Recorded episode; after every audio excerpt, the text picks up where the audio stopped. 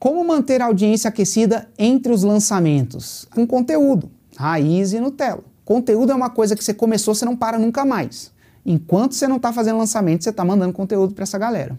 E isso vai manter a audiência aquecida. Não só fazendo, postando, mas também distribuindo.